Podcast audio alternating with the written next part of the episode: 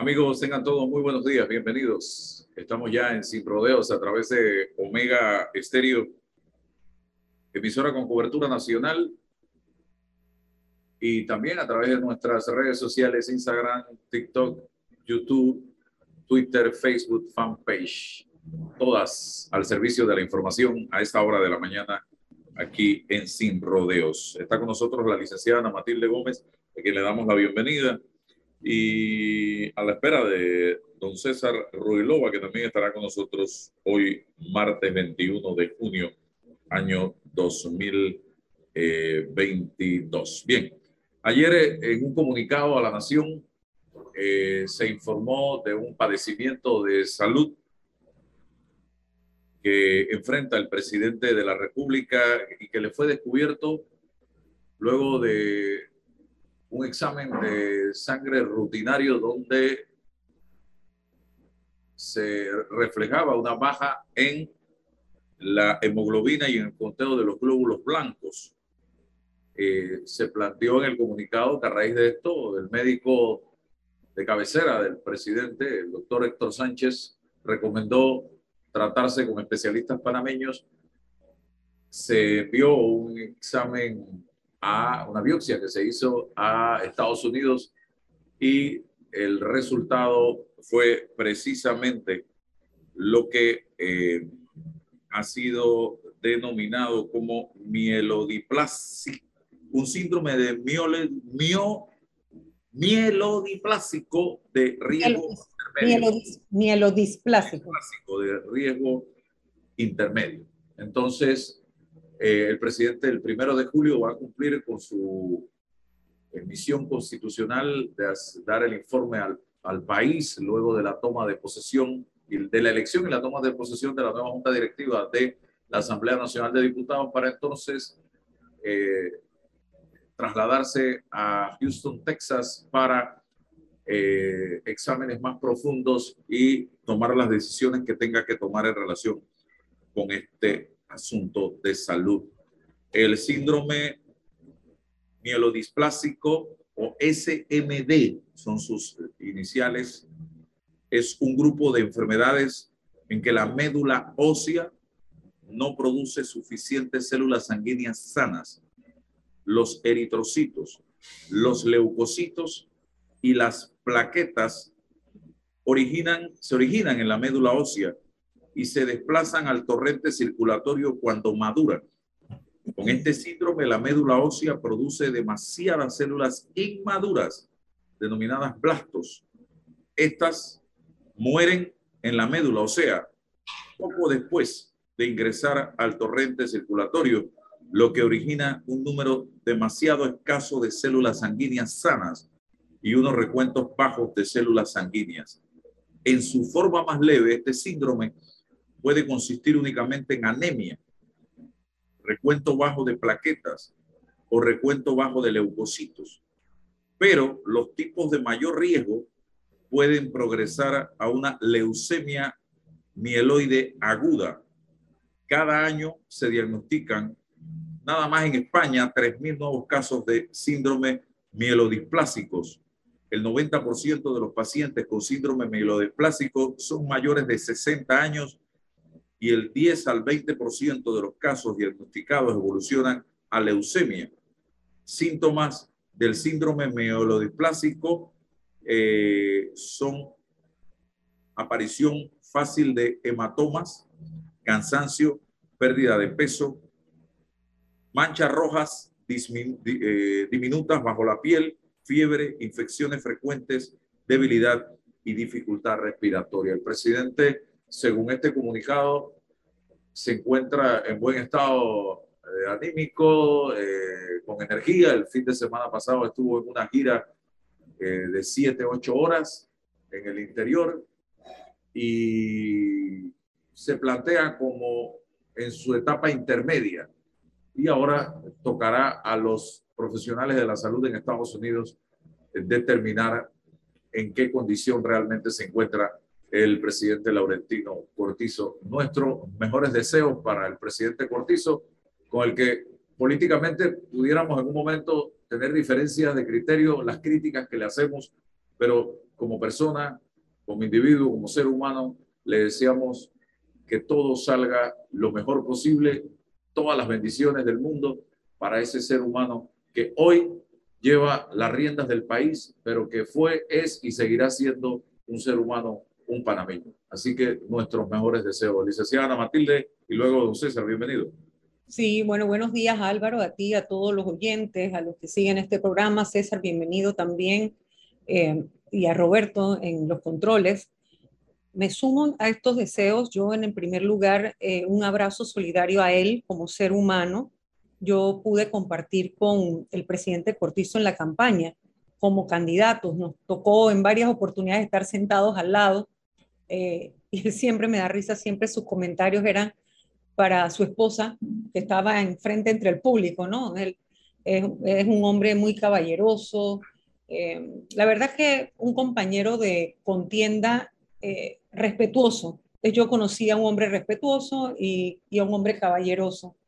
Eh, me parece que como ser humano, este es uno de los momentos más difíciles en todas las familias en las que algún familiar, y allí puedo pues dar también testimonio, algún familiar padece algún tipo de cáncer, enfermedad eh, grave, terminal o alguna enfermedad de esas que, realmente te cuestionan sobre em, tu tiempo de vida o lo que te queda de vida o, lo que has hecho en la vida, son momentos difíciles. Yo admiro la forma en que el señor presidente lo comunicó el día de ayer, em, más allá que lo que dice el comunicado, que es letra fría, el presidente me parece a mí lo hizo con mucho estoicismo.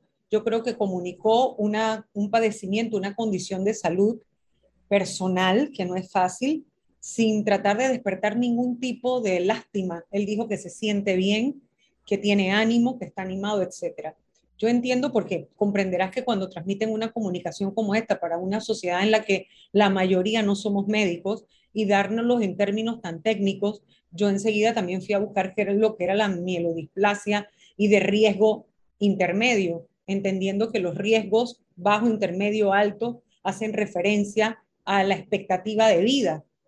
Entonces dije, caramba, él ha comunicado algo que, que, se trata de su propia vida y que puede significar ahora el encuentro como un poco de sentido cuando él habla del legado y el legado que quiere dejar.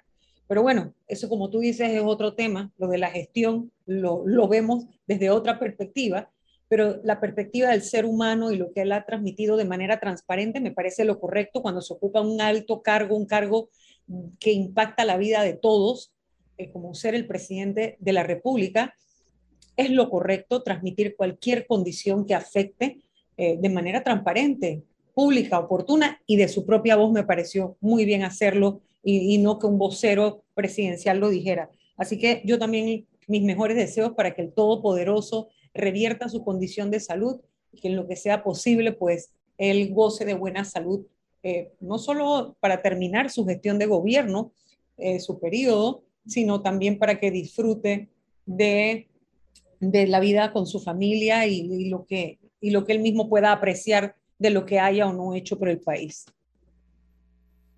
Buenos días, buenos días Álvaro, doctora Matilde, buenos días, buenos días a todos los que nos, escuchan. Sí, eh, amanecemos con, o una noticia eh, que genera mucha sensibilidad, mm, primero en, la humanidad, en la persona del el que hoy ostenta la presidencia de la República, eh, el señor Cortizo, también a su esposa, por supuesto, a sus hijos, a, su círculo familiar. Eh, son noticias que, por supuesto, que impactan, que, remueven la tranquilidad, la paz eh, y esto hay que, de verdad, estar en vivir, poder vivir esto es, es muy, muy, muy difícil. Eh, bueno, queda, eh, según la noticia, una reconfirmación o una confirmación, una segunda opinión, como llaman los médicos. Ojalá que en este estudio más profundo pues el diagnóstico sea favorable, sea un diagnóstico positivo para para el presidente de la República y si no, pues exista un tratamiento oportuno, inmediato, que pueda revertir cualquier circunstancia. En estos casos, Álvaro, sabes que por experiencia propia, eh, eh, no, no, no voy a profundizar, eh, se requiere mucha oración, se requiere, se requiere mucha tranquilidad, mucho amor, mucha paz. Y, y lo primero, ¿no? En este caso, en, en la, en, la persona del presidente de la República, pero, pero eso, eso es secundario aquí. Lo primero sigue siendo su paz, su tranquilidad eh, eh, y poder eh, someterse junto a su familia pues con, los tratamientos que, que, existan para ello y, y, tal. Así que ahí me quedo, don Álvaro. Definitivamente, y todo va a depender ahora de lo que los médicos en Estados Unidos determinen con todos los exámenes que tendrán que practicar y si el presidente tendrá o no que permanecer eh, por un periodo de tiempo allá en Houston, Texas, sometiéndose a tratamientos, todo eso es, eh, son, es, una, una página por escribir. Todavía se desconoce realmente eh, qué sucederá. no sabemos, la constitución de la República establece que después, eh, estoy en lo cierto, ustedes dos, no sé si la licenciada me puede apoyar en eso. Oye, no sé, de 10 días. Que no sé dónde tengo la constitución, aquí siempre la tengo. Sí, yo la tengo acá, yo la tengo acá, sí. ¿Cierto? Después de 10 días ¿Y dónde la habré del presidente de la República, eh, eh, hay, se habilita por parte, creo que es de la Asamblea, al vicepresidente para que ejerza eh, ante la ausencia temporal del presidente de la República. Eso. la norma perdón, la norma habla de algo de una autorización. autorización. Sí, sí, el artículo 187 de la Constitución expresa lo siguiente: el presidente y el vicepresidente de la República podrán separarse de sus cargos mediante licencia que cuando no exceda de 90 días, le será concedida por el Consejo de Gabinete. Ah, ok. Para la separación por más de 90 días se requerirá licencia de la Asamblea ah, Nacional. Eso tiene que ver ya con, con las faltas temporales, ¿no? Pero también hay toda una legislación que tiene que ver con las faltas absolutas y, y tal. Hay, eh, cuando es menos de 10 días no se requiere ningún tipo de licencia. Eh, y bueno, aquí sí habla pues de los 90 días, ¿no? Sí, y ya eso lo determinará lo que digan los médicos. Eh, y hoy día, como están las comunicaciones, eh, no es mayores problemas. Acabamos de, de, pasar la experiencia con el ministro de Salud, que se separó por un periodo determinado de tiempo, quedó encargada la viceministra. Importante esto, Álvaro. ¿Ah? y el artículo siguiente, el artículo 188 dice, el presidente de la República podrá ausentarse del territorio nacional en, en cada ocasión sin pedir licencia de su cargo. Uno, por un periodo máximo de hasta 10 días sin necesidad de autorización alguna. Por un periodo que exceda de 10 días y no sea mayor de 30 días con autorización del Consejo de Gabinete. Y tres, por un periodo mayor de 30 días con la autorización de la Asamblea Nacional. ¿Ah? Si el presidente de la República se ausentara por más de 10 días, se encargará de la presidencia el vicepresidente y en defecto de este lo hará un ministro de Estado según lo establecido en esta constitución. Quien ejerza el cargo tendrá el título de encargado de la presidencia de la República. Y ya han habido experiencias anteriores en el caso de Ernesto Pérez Valladares, de Guillermo Endara, eh, no sé si Mireya Moscoso también, uno de los vicepresidentes, se encargó de la presidencia, licenciada Ana Matilde Gómez. Me parece también, ahora que tú lo dices, yo no lo recuerdo, pero bueno, esto va a ser interesante porque de eso dependerá que el vicepresidente pueda ser candidato en la siguiente vuelta o no. Porque, si es encargado de la presidencia, ya no va a poder correr entonces. En la inmediata no. Tendría que esperar la siguiente. Así que, bueno, porque son las implicaciones, o sea, más allá del ser humano, está entonces la otra perspectiva, que es la del cargo que desempeña o ocupa.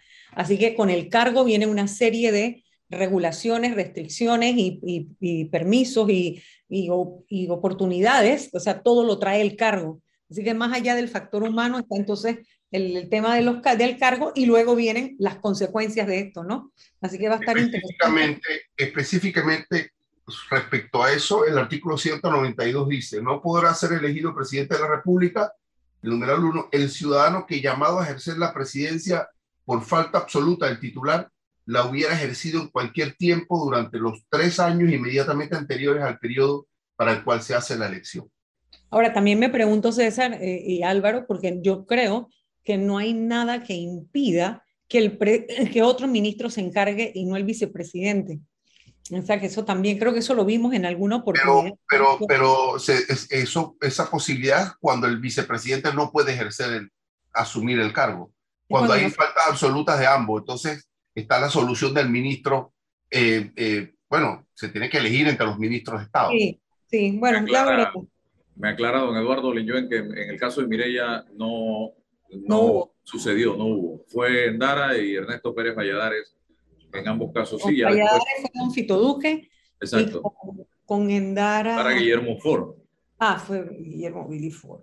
Sí, porque ya se había roto la alianza entre Guillermo Endara y Ricardo Arias. clase cristiana, sí, correcto. Sí, entonces son datos históricos y yo estoy seguro, don César y licenciada Gómez, que esto que nosotros estamos hablando aquí se tiene que estar discutiendo allá. Ah, Tenga la plena seguridad.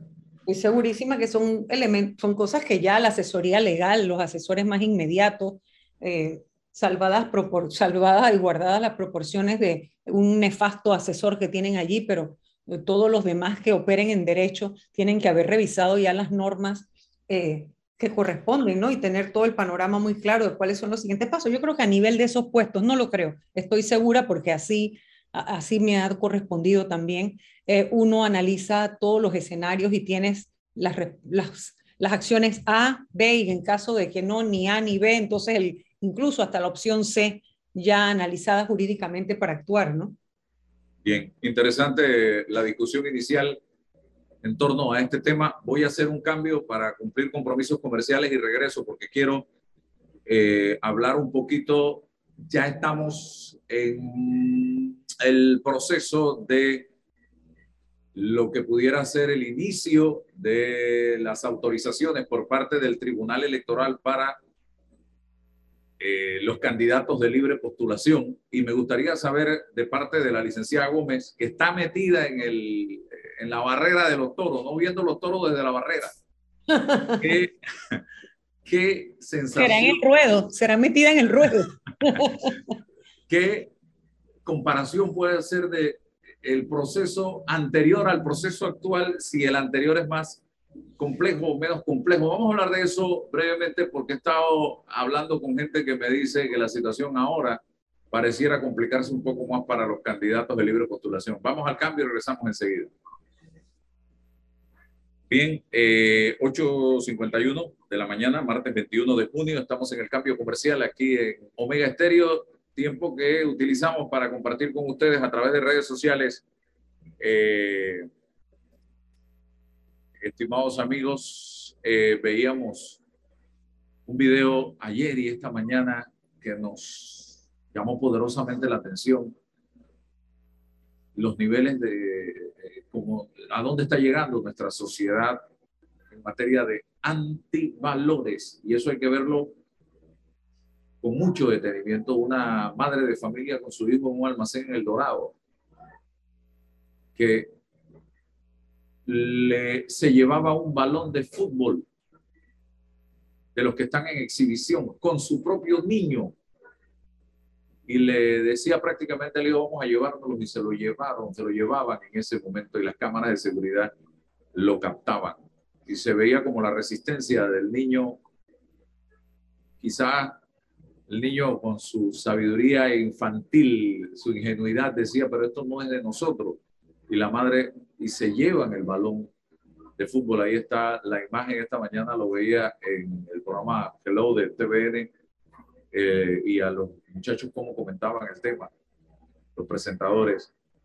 Eh, y por eso digo, estamos llegando a unos niveles sumamente preocupantes como sociedad. Y tal vez Álvaro, Álvaro, y tal vez vale la pena comentar y aportar que desde el punto de vista criminológico hay suficientes estudios que demuestran que la pobreza no es inmediatamente una causal o una causa directa para la criminalidad. Es decir, uno no se hace delincuente porque sea pobre. Y como verás, el objeto no necesariamente es un objeto de satisfacción inmediata de una necesidad básica. Sí, no es comida. sí, eh, ni es una medicina tampoco. Entonces, realmente no, no hay más justificación que el deterioro, como tú planteas, de los valores, de la escala de los valores, que la pobreza puede ser un disparador, sí, pero, pero no es un determinante de la delincuencia. Entonces, esto es una crisis de valores, evidentemente, y además un contagio social por réplica también, ¿no? Por, por falta de, precisamente, de los, de los valores. Eh, qué tristeza, ¿no? Porque ese es un niño que enfrenta una de las de, las, de los paradigmas más complicados que tiene la vida y es que cuando el cero, la persona a la que tú admiras y de quien debes aprender todo lo que, a quien crees que es lo máximo, tu padre o tu madre cuando tú estás niño, sea la persona que, que te entre en conflicto, que te ayude, te lleve a entrar en conflicto con lo que en tu escuelita o la maestra o lo que, lo que alguien a quien también respetas algún día te transmitió como un valor. Eso es una crisis muy profunda en la personalidad, en, la estructura, lo que es la columna vertebral de esa criatura ya crece con un disco torcido. ¿no? Es, esa, esa pobre criatura enfrenta un dilema muy duro porque el amor-odio.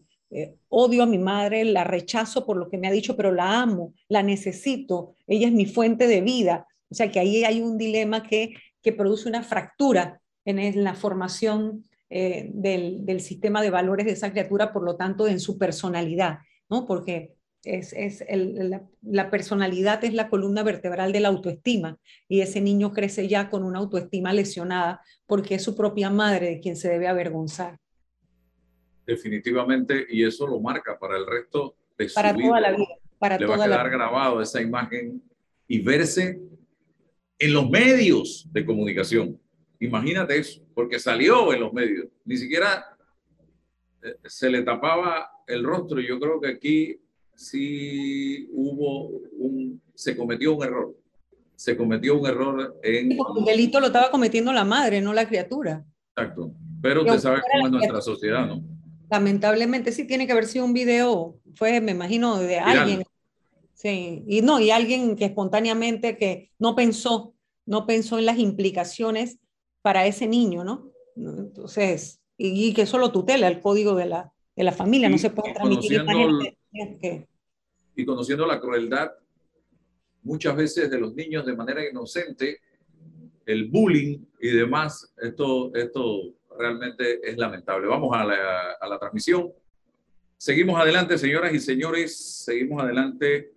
Licenciada Matilde Gómez, el escenario, ¿cómo se plantea hoy en el tema de la consecución o recolección de firmas para ser candidato de libre postulación? Mal llamado independiente, porque el hecho que recoja firmas no te hace independiente de nada. Es, de libre postulación. Eh, en comparación con la vuelta pasada.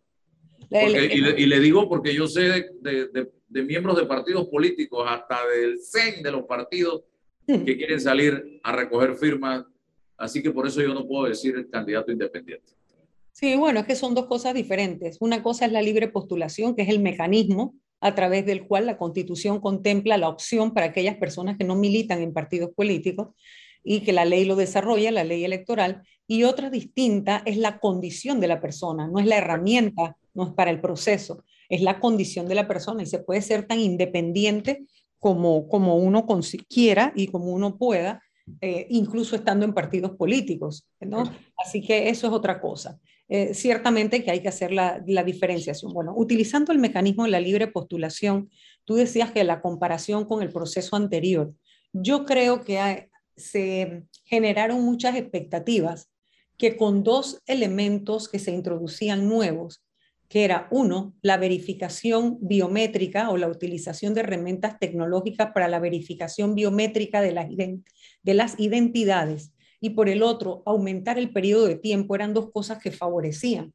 Sin embargo, eso no necesariamente es así, porque si bien con la verificación automática de la identidad vía digital, en teoría debería ser más fácil, el sistema plantea la necesidad de tener plataformas robustas, de contar con, er, con mecanismos o artefactos, artilugios, aparatos, aparatos electrónicos que estén dispuestos para eso y que la persona pueda dominar el uso del aparato inteligente para poder hacer la comunicación con el tribunal. Y por el lado del tribunal, contar con el suficiente personal porque a pesar de que se usa una herramienta electrónica o digital, eh, el, sistema requiere de personas, ¿sí? Porque una, o hay una persona que tiene que atenderte. Entonces, no necesariamente la introducción del mecanismo facilita el proceso, lo facilitará para cierta generación que se maneja más digitalmente porque es nativo, porque nació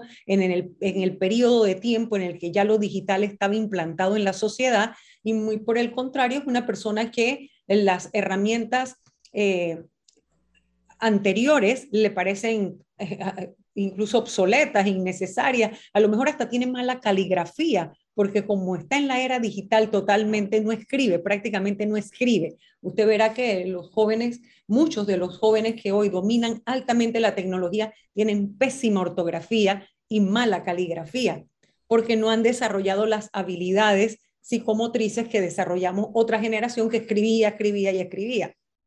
Bien, entonces eso tiene sus implicaciones habrá personas a las que a lo mejor no tienen siquiera un teléfono inteligente o en su casa no tienen una red que permita que cuando tú llegues haya eh, conexión a Internet.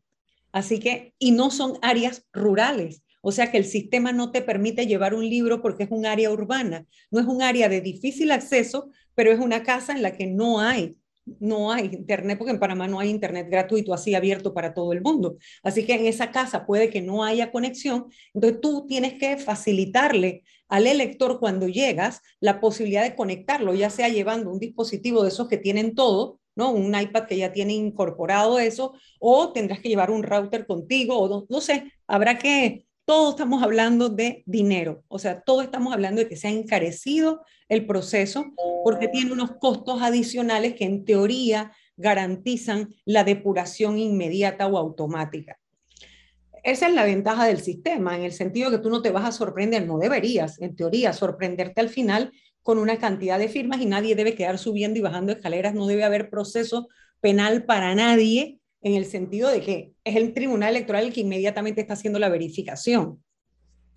Y por el otro lado, el periodo de tiempo también no necesariamente es algo a favor, porque si bien los candidatos que vamos a utilizar la libre postulación como mecanismo de participación política, ya al 31 de julio vamos a saber todos los que somos, ¿verdad? Los que vamos a participar, no necesariamente los que vamos a quedar, pero los que estamos en el intento, los partidos políticos no lo sabemos hasta final de año, es quienes, con quienes nos estamos enfrentando. Imagínense, el costo. Yo no, yo. Tú no vas a postularte nada, tú te ibas a postular o tú, yo, yo entendí mal, tú no te has postulado a nada. No, yo no, yo no he ido a, a, hacer ninguna diligencia, yo he estado haciendo consultas. Usted mm. perfectamente sabe que este es un tema que antes de tomar una decisión se debe consultar a la familia, se debe consultar a los amigos, se debe consultar a gente cercana. La primera consulta es con uno mismo, Álvaro, porque con uno mismo. Uno tiene que romper sus propios, em, tal vez sus propios frenos, los frenos inhibitorios que uno tiene respecto a la participación política, cualquier tipo de aprehensión que uno tiene, eh, y, y, sobre todo cuando se, se es figura pública, como es tu caso, por muchos años sostenido, es, es un cambio, o sea, vas a seguir siendo figura pública, seguirías siendo, pero desde otro escenario y tú tienes que tomar una decisión que es incluso de carácter vital, porque es que con esto tú te ganas la vida. Entonces tú, tú tienes que tomar una decisión tú mismo, primero a lo interno, en tu fuero muy personal, luego en el entorno más cercano que es el familiar, porque ahí es cuando uno descubre, primero que la familia no es ni tan grande como uno creía, pero además que no toda te apoya. Tú pensarías que todo el mundo, todo en tu casa, la gente va a estar de acuerdo y no todo el mundo está de acuerdo con que participes en política. Es correcto. Y ese mito que se creó de que no cuesta plata, yo creo que el escenario actual a donde hemos llevado la política demuestra todo lo contrario. Hoy sí cuesta plata. Yo le decía a muchos amigos con los que converso y conocidos, cuando yo hacía aires de mi tierra, para poner un ejemplo, en la década del 90, eh, yo llamaba a cualquier persona del ambiente del folclore y me lo hacían gratis. Todo era gratis, de, corazón, por amor a la camiseta. Hoy eso se ha perdido. en la, gran mayoría de las cosas. La política es un negocio en sí mismo, pero segundo, también es que mm, todo para evitar eh, las competencias desleales, toda la ayuda que se recibe se tiene que calificar de donación. Por lo tanto, todo tiene un costo. Y dice la norma que aquello a lo que tú no le pones precio o no le pones un costo, el Tribunal Electoral a la hora de tasarte o de evaluarte el uso de tus topes o el, financiamiento, le pondrá el valor de mercado. Así que tú tienes que poner el costo que, tú le vas a fijar, porque si no, estás expenso a, expuesto a pasarte o exceder tu tope y que te saquen de la contienda. Como sanción pierdes la, la posibilidad de competir. Así que sí hay costos. Ahora, entre más conocida es la persona, debería ser menos costosa la campaña, porque una campaña, en teoría, los costos elevados son para darse a conocer, para transmitir eh, las ideas de la persona y que el elector sepa quién, de quién se trata la persona. Así que ahí tú tienes un camino recorrido, ¿no? No dejas de tener la necesidad de pensar todo el tiempo que le vas a tener que dedicar a la política, que se lo tienes que restar a tu fuente de ingreso que eres tú mismo, que esa es un poquito también la decisión de aquellos que tienen profesiones o actividades demoliberales en las que son sus propios jefes, porque es que el día que usted no se para a trabajar, usted no, no genera, no factura. Así que todo eso lo tienes que considerar. César. Gracias. Sí, hay una decisión de orden interno. Usted hizo una pregunta, ¿no? Las, las desventajas o no respecto a, la, contienda pasada. Y, todo esto, sin, sin, rechazar la pregunta, todo esto tiene que ver con la parte procedimental, la parte reglamentaria. Pero, ¿qué pasa con la parte fundamental? O sea, eh, y, y, qué, y qué, cuál es la visión o la concepción eh, cuál es el bagaje político de, este, de, estos individuos que se van a someter a un proceso de este tipo.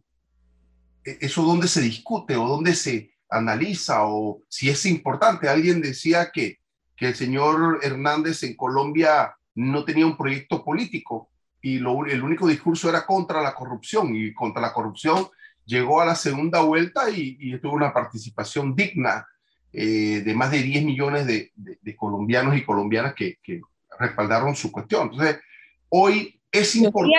Yo diría que importante, no tanto digna. No sé, si quieres el debate lo hacemos, pero. Eh, hoy no, hoy no, hoy voy más suave, hoy voy a, a, rehuirle al debate, ¿no? Eh, ahora Álvaro nos dijo, nos va a dar 10 minutos después del programa para, los cierres duros, pero em, entonces, ¿es importante o no? La gente está requiriendo eh, conocer los fundamentos políticos de este candidato por, por la libre postulación, porque hay una presunción de los candidatos de los partidos políticos, presunción que se cumple o no, pero sigue siendo una presunción, el hecho de que eh, esa oferta política se sometió a todas las estructuras del partido, que ahí se conoce la visión de este individuo y tal. En la libre postulación, eh, la regla es la firma, ¿no? La regla es quién obtiene más firma y quién cumple más para poder competir. Y no necesariamente ahí se exige o se conoce propiamente en el bagaje político y, la concepción. ¿Para qué quieres llegar? ¿Qué, ¿Cuál es el proyecto político? Y, esa es la pregunta o una de las preguntas fundamentales. Es, es importante en la cultura política nuestra conocer eso o sencillamente aquí lo fundamental es la tecnología, la firma, ustedes me dirán, sí, porque si no llega a firma, no llega, ¿no? Y, y, aquí no hay debates para, para diferenciar de uno a otro. Bueno, hay un grupo que está llamando, eh, un grupo político, que está, movimiento político, que está llamando a candidatos independientes o para libre votación para generar oferta política. Es, interesante. Y, y, quiénes son? Y, y, qué quieren hacer?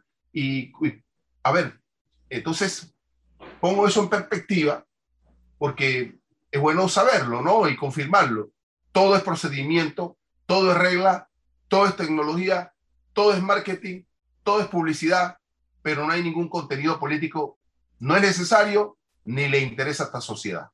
Quiero yo conocer su balance.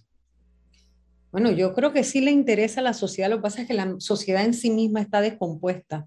A ver, hay una crisis política profunda que es irreversible, que es la descomposición del modelo político como una consecuencia de también la ineficacia del modelo económico.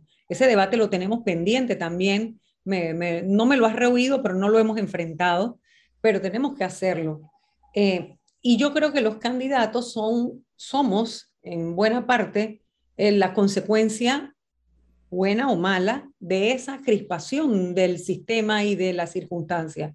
Entiendo lo que tú planteas, pero es evidente que en esta etapa más allá del discurso, la propia, el propio sistema está diseñado para que no haya un análisis de los contenidos, más allá de las personas que ya somos conocidas y que nuestros, nuestros contenidos han sido desarrollados en distintas posiciones o puestos públicos o en, foros públicos de debate, en programas de opinión como este y otras plataformas que nos permiten la libre expresión de las ideas. Es decir, no tenemos nada que esconder, nos hemos transparentado respecto a las cosas en que las que creemos y las que pensamos. Pero evidentemente que hay un grupo de, candidatos o, de, de aspirantes nuevos que también tienen que pasar por algún tipo de tamiz de expresión pública que permita que el electorado no se corra como quien dice un albur o una ruleta de ver pues quiénes son, que solamente por cambiar una figura por otra ya vayas a tener eh, el representante adecuado a propósito de la del modelo de democracia que nosotros vivimos, que es la democracia representativa. Es decir, no necesariamente porque escoges a alguien nuevo o alguien distinto que nunca ha estado en la política, vas a tener un, una, una, persona que representa eh, tus valores. Y también saber que en una democracia no todo el mundo debe ni puede parecerse y lo ideal no es que todo el mundo se parezca. Debe haber la confrontación de las ideas para que en el debate de las mismas puedan salir las mejores propuestas o las mejores ideas para la solución de los problemas. Porque si todos nos parecemos, no solo además de que sería tremendamente aburrido vivir en una sociedad en la que todo el mundo piensa igual, es una utopía, ¿sí? Porque de la diversidad es lo que se trata la humanidad, ¿no? Así que yo lo que digo es que no es que solamente el proceso sea un tema de las herramientas y que si lo digital y demás, esta es tal vez eh, la primera etapa, la etapa inicial, la etapa, la etapa de comparación de los mecanismos y los costos, porque eso sí limita de alguna manera participación. Evidentemente habrá personas que escogen irse a un partido político porque les facilita, es el partido con su financiamiento. Recuerden que los partidos reciben una gran cantidad de dinero del financiamiento público inmediatamente que se hace en partido político. Y sí. Porque una de las banderas que justifica o legitima en democracia estas posibilidades de libre puntuación es la línea del cambio, ¿no? Eh, eh, la, la, retórica del cambio. Entonces, ¿qué vamos a cambiar? Ah, vamos a cambiar eh, el clivaje de lo, de lo, nuevo por lo viejo. ¿no? Necesitamos reformar, ejemplo, el Parlamento. Tenemos que sacar para llegar, entonces, pero sí, lo nuevo, ¿qué representa? Pues, si la propuesta es lo nuevo por lo viejo y no sabemos qué representa lo nuevo, hacia dónde vamos, porque bueno, ese, ese, contenido de lo nuevo, ¿qué es, no? Estoy totalmente de acuerdo contigo, estoy totalmente de acuerdo contigo. Es necesario transparentar el pensamiento político de todas las personas que aspiran para uno saber cuando cambie o haya una masa crítica que pueda determinar un cambio, ese cambio es para dónde, porque hay cambios en reversa, también existe el cambio en reversa. Entonces, evidentemente que es necesario saber a qué nos enfrentamos. Y otro de los elementos también, que tiene que ver con los valores. Hay valores mm, que se mantienen, que son principios de regla, son el, cumplir con una cultura de la ley, esto de la madre con niño, eso, eso es un tema de discusión. Pero en el Parque Omar hay un grupo que avala el, el, movimiento LGTB que quiere plantar la bandera. No, entonces, ok, es como yo siempre estoy aquí machacando en el programa, que hay una batalla cultural, no por valores o antivalores, sino nuevos valores, nuevas circunstancias, que no es que están en contra de, nos están imponiendo en esta circunstancia, en esta generación, los valores que creen que deben debe ocurrir con, en minoría, quieren llegar y, establecerse. Bueno, eso es parte de un debate. ¿Qué, ¿Cuál es la postura de los líderes políticos frente a eso que está ocurriendo hoy?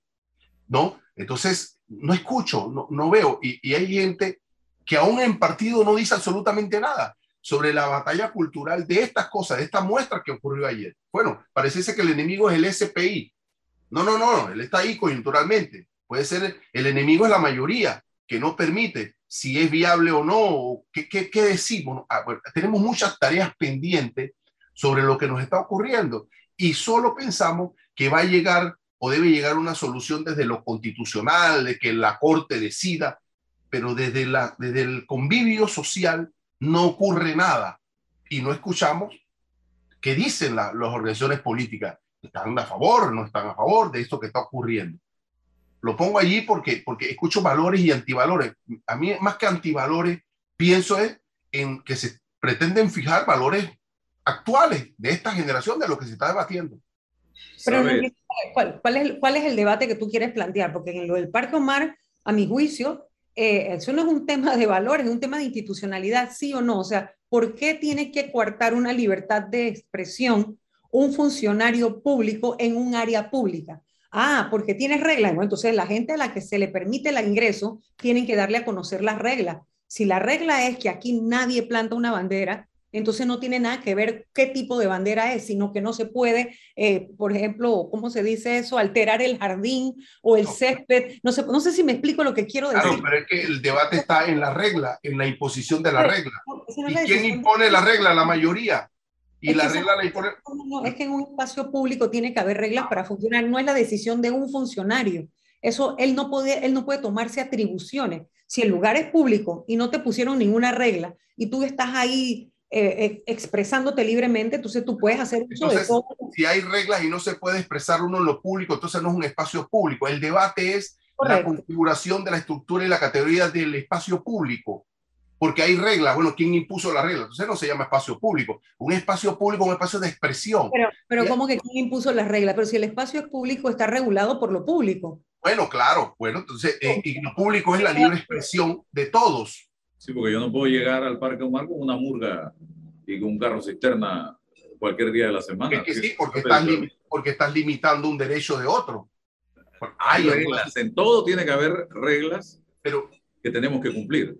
Pero yo voy, para la convivencia. a ese tema. Pero las reglas se deben conocer anticipadamente, en el sentido que cuando usted saca el permiso para hacer su actividad, ahí le deben dar las reglas. Pero que, un letrero grande allí se puede y no se puede. exactamente. Es lo mismo que me pasó cuando, fui a donar, cuando fui a donar sangre a, a ese ah. lugar en la, frente a la caja de ahorro de España. Ajá. Yo Pero llego, si lo que estoy planteando no es la interpretación o la aplicación de la regla, es la impos quién impone la regla, cómo se configura y estructura la regla. Eso es lo que estoy diciendo. Antes de, no es que si usted la lee, no, te la puede leer si se puede o no. Estoy hablando de quién la impone, cómo se, quién, quién se reúne para decir cuáles van a ser las reglas. Ese es el debate cultural, que tiene una impronta jurídica. No, es que hay espacio público. de ese espacio público. Sí, César, yo entiendo qué es lo cual es tu planteamiento, porque... Bueno, mire, hay un espacio público, un parque. filosófico, pues entonces... es un espacio público y tú no puedes hacer lo que te da la gana al, zombie. Bueno, y, bueno, por eso le digo, y si no hay reglas, y si no hay reglas, nadie te las puede imponer de repente. ¿no? Eso es a lo que me refiero. Si no hay nada escrito y nadie te dijo antes de ir a manifestarte que ahí tú no puedes hacer X o Y cosas, no te lo pueden impedir salvo que atente contra la moral pública. ¿Y que ha, atentado contra la moral pública vía en, plantar una bandera? Que eso es lo que no entiendo. Bueno, y hay una prohibición, pues, hay una prohibición. ¿Quién, quién impone la prohibición? No, pero entonces tú nos estás dando la razón, Álvaro, y a mí, en el sentido de que o hay reglas o no hay reglas. Si no, había nada escrito. Si no hay nada escrito, no lo puede inventar un funcionario y venir y decirte, te quito la bandera porque aquí no se pueden plantar bandera. Bueno, pero ¿dónde está esa norma? ¿Dónde está ese el debate? bueno, quizás estamos hablando de lo mismo, pero ese es el debate que existe. La imposición, la discusión, el debate, alguien va a impedir. ¿Por qué? En un espacio público. Te lo digo yo.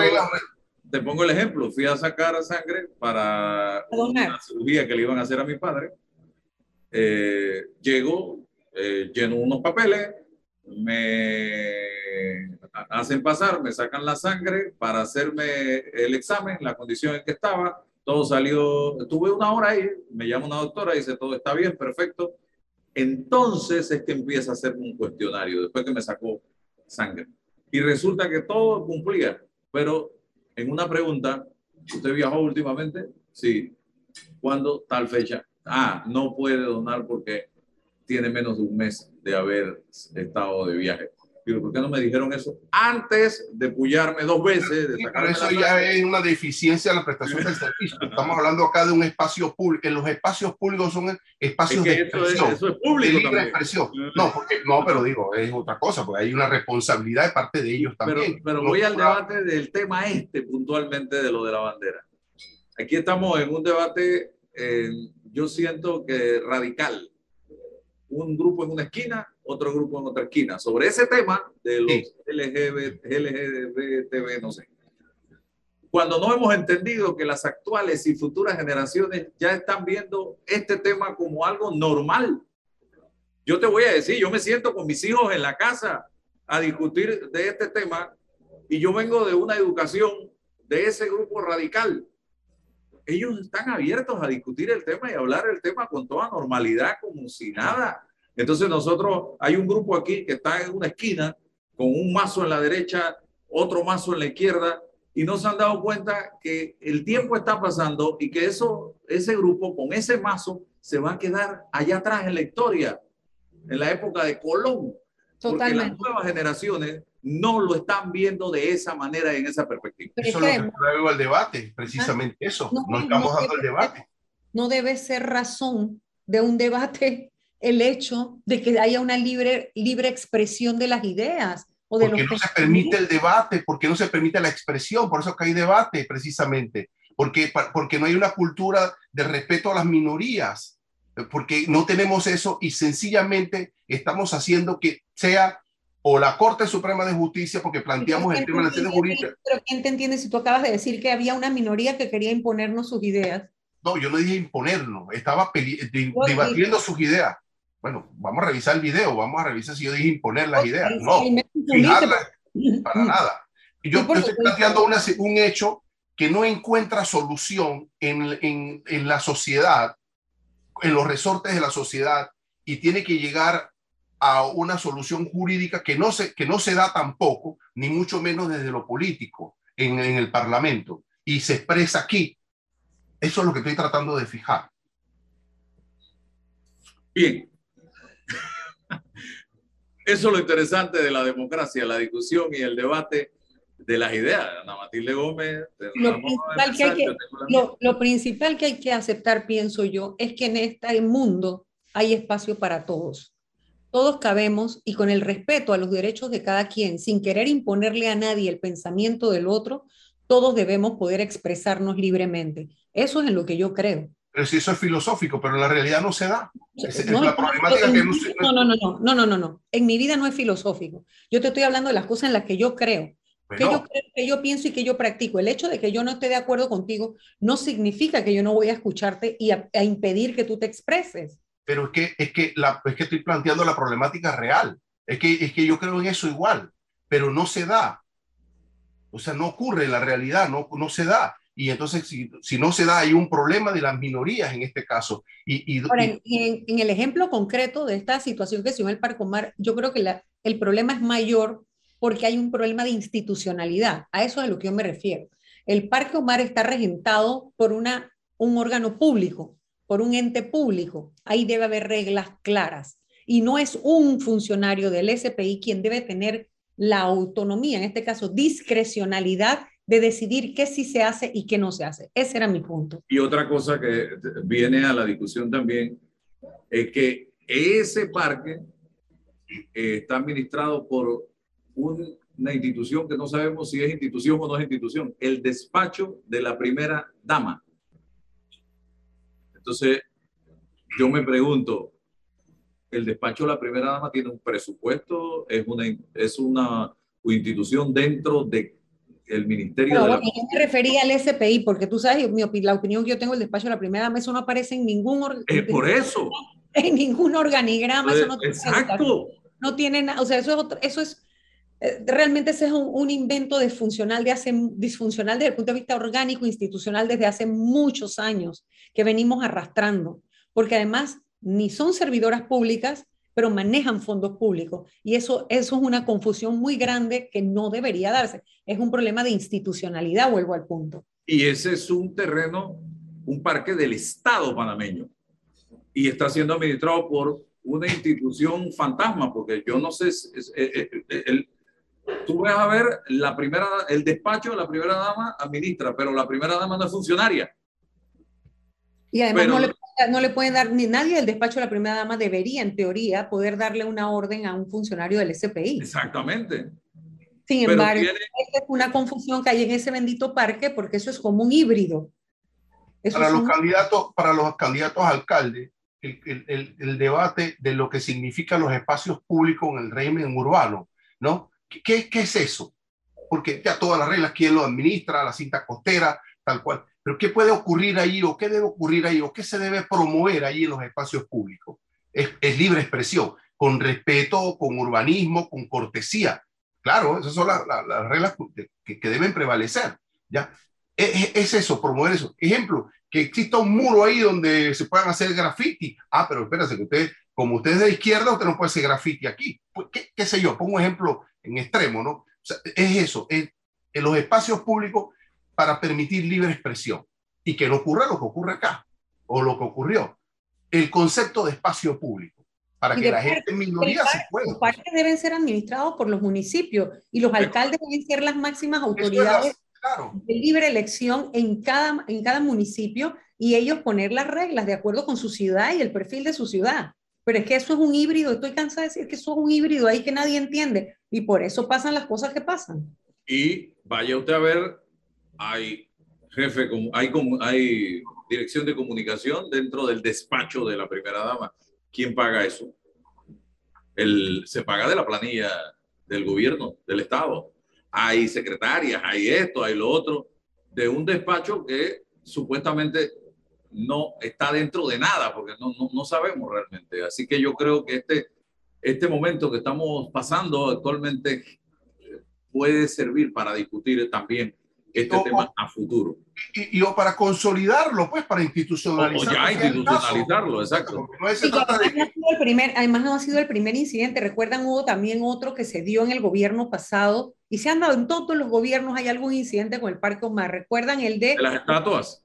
No, y, ah, y después, ah, en el anterior hubo uno de un joven que dictaba clases de aeróbicos pero después que por una actividad de la primera dama se lo cancelaron después que le habían dado... Una, una, muchacha, una señora también, me acuerdo, la señora Katia también, o hubo un alboroto. cantidad de incidentes, bueno, es que por eso, porque esa administración es un híbrido que está mal concebido y que se ejecuta con mucha discrecionalidad. Y eso es falta de institucionalidad. Y yo creo que tenemos que entendernos como sociedad lo que estoy observando, el radicalismo en que estamos cayendo por este tema, no nos conduce a nada. Somos panameños, caminamos por las calles de este país, queremos lo mejor para el país y radicalizarnos en la esquina de los pro familia y en la otra esquina de los LGTB eso no nos lleva a nada. Yo creo que tenemos que empezar. Y eso no son los únicos radicalismos, es que cualquier postura radical es, una, es, una, es una, un estímulo para el conflicto y la violencia. Los países que mayor cantidad de violencia social experimentan son los países donde no hay tolerancia. No significa que no haya reglas, tiene que haber reglas. Toda sociedad para convivir en un mismo espacio, un montón de gente que todas piensan diferente, tiene que haber reglas entonces, sin reglas no se puede funcionar en una sociedad sana y justa. De acuerdo, el debate es quién impone las reglas. Es que no se trata de imponerlas, las reglas vienen desde la autoridad, sino para que se pueda establece. Pero, es, que, no, no, no, no, no, es que es que es de romanticismo alemán. O sea, alguien impone la regla, alguien que se dice que tiene legitimidad impone la regla. ¿Con quién participa en esa en esa propuesta de regla. No estoy entendiendo tu debate, o sea, tú no crees en el Estado de Derecho, nada más para entender.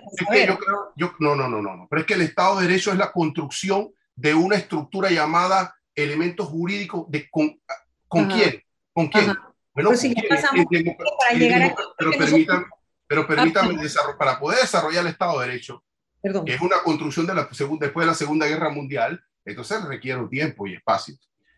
El Estado de Derecho es una construcción, sí, es un, es un, es un llegar. ¿Con quién se construye? ¿Solo con los que, solo con los que gana en una elección? ¿Solo con los que tienen la, Bueno, pero es que ahí está la construcción. Ah, eso estoy hablando. Parte del debate eso estoy hablando. Que las minorías puedan participar en la construcción de la regla y del Estado de Derecho. Es que de eso, parece que no me, no me he explicado, pero es que es de eso. La construcción del Estado de Derecho no es para los políticos, no es para la mayoría, es para todos los que viven en una sociedad. entonces, cuando me hablan ustedes de la regla, cuando me hablan ustedes de la institucionalidad, es bueno, eso es lo que legitima el poder. ¿Quién lo construye? Entonces, tenemos que, llamar, por ejemplo, a ese grupo que, que se dice afectado por lo ocurrido el fin de semana, a que participe en la construcción de esa regla en el parque. O definir, o definir lo que significa el espacio público, porque cuando hablamos de los espacios públicos, decimos, ¿quién lo administra? Si lo administra la primera dama, si lo administra el SP. No, no, no, no, no. ¿Qué significa eso, un espacio público?